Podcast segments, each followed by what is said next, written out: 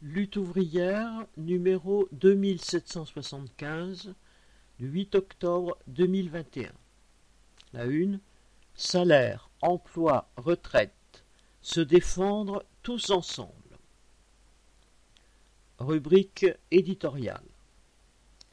Les travailleurs doivent se défendre tous ensemble. Mardi 5 octobre, les syndicats CGT, FO, FSU et Solidaires appelait les travailleurs à se mobiliser et à manifester.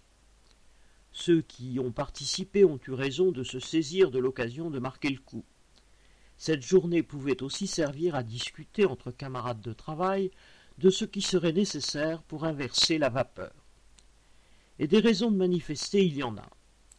Les tarifs du gaz ont encore augmenté de 12,6% au 1er octobre, comme ceux du fioul et de l'électricité. Cet hiver, pour des millions de familles ouvrières, les dépenses de chauffage vont exploser. Le gouvernement vient de mettre en application sa réforme de l'assurance chômage. Elle va avoir des conséquences catastrophiques pour des millions de chômeurs. Sur une indemnité d'à peine 900 euros, certains vont perdre plus de 200 euros. Et il y a tout ce qui se passe en sourdine. S'ajoutant au plan de licenciements annoncés, des milliers d'intérimaires sont chaque jour jetés à la porte. Dans toutes les entreprises, les attaques contre les conditions de travail pleuvent. Les pauses sont réduites, les cadences augmentées, les primes supprimées, le temps de travail rallongé.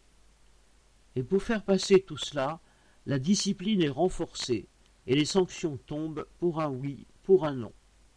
Depuis le retour des congés d'été, le climat dans les entreprises s'est encore durci. Oui, il y a des raisons de protester mais sans parler des confédérations comme la CFDT, pour qui, citation, tout va très bien, Madame la Marquise, fin de citation, et qui n'appelait à rien du tout, pourquoi l'appel au 5 octobre est-il arrivé si tard? Pourquoi avoir dispersé la mobilisation avant même qu'elle ait lieu, en lançant d'autres appels à d'autres dates concernant certains secteurs particuliers de la classe ouvrière, retraités, enseignement, santé? Et l'on ne sait pas si cette journée aura une suite ou si elle sera sans lendemain. Pourtant, la situation exige qu'on prépare l'unification des luttes futures autour des mêmes revendications afin d'entraîner tous les travailleurs dans un combat général. Le grand patronat a profité de la crise sanitaire pour s'enrichir sans vergogne en aggravant l'exploitation.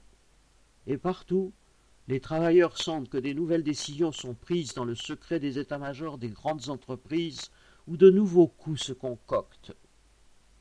À cause des pénuries de matières premières, des semi-conducteurs ou encore des retards de livraison, beaucoup d'entreprises alternent entre arrêt de travail de la production et surchauffe, parfois d'une semaine à l'autre.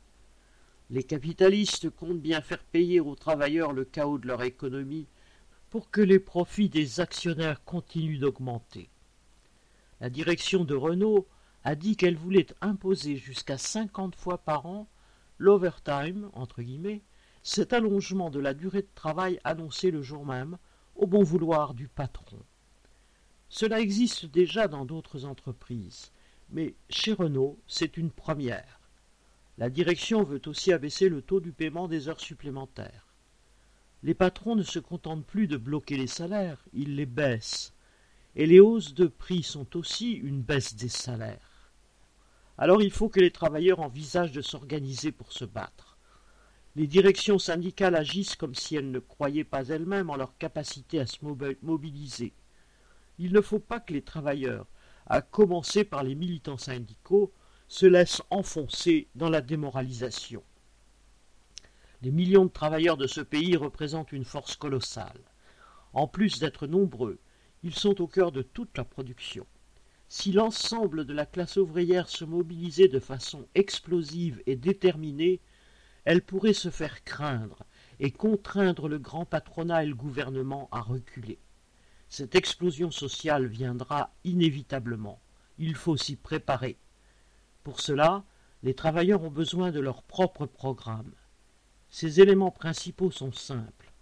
Il faut empêcher les suppressions d'emplois en imposant la répartition du travail entre tous, sans diminution de salaire. Contraindre le grand patronat et le gouvernement à ce que le niveau des salaires et des pensions suive toutes les hausses de prix. Contrôler les comptes des entreprises pour savoir où est et où va l'argent. Armée de ces objectifs-là, la classe ouvrière en lutte pourra être une force irrésistible. Nathalie Artaud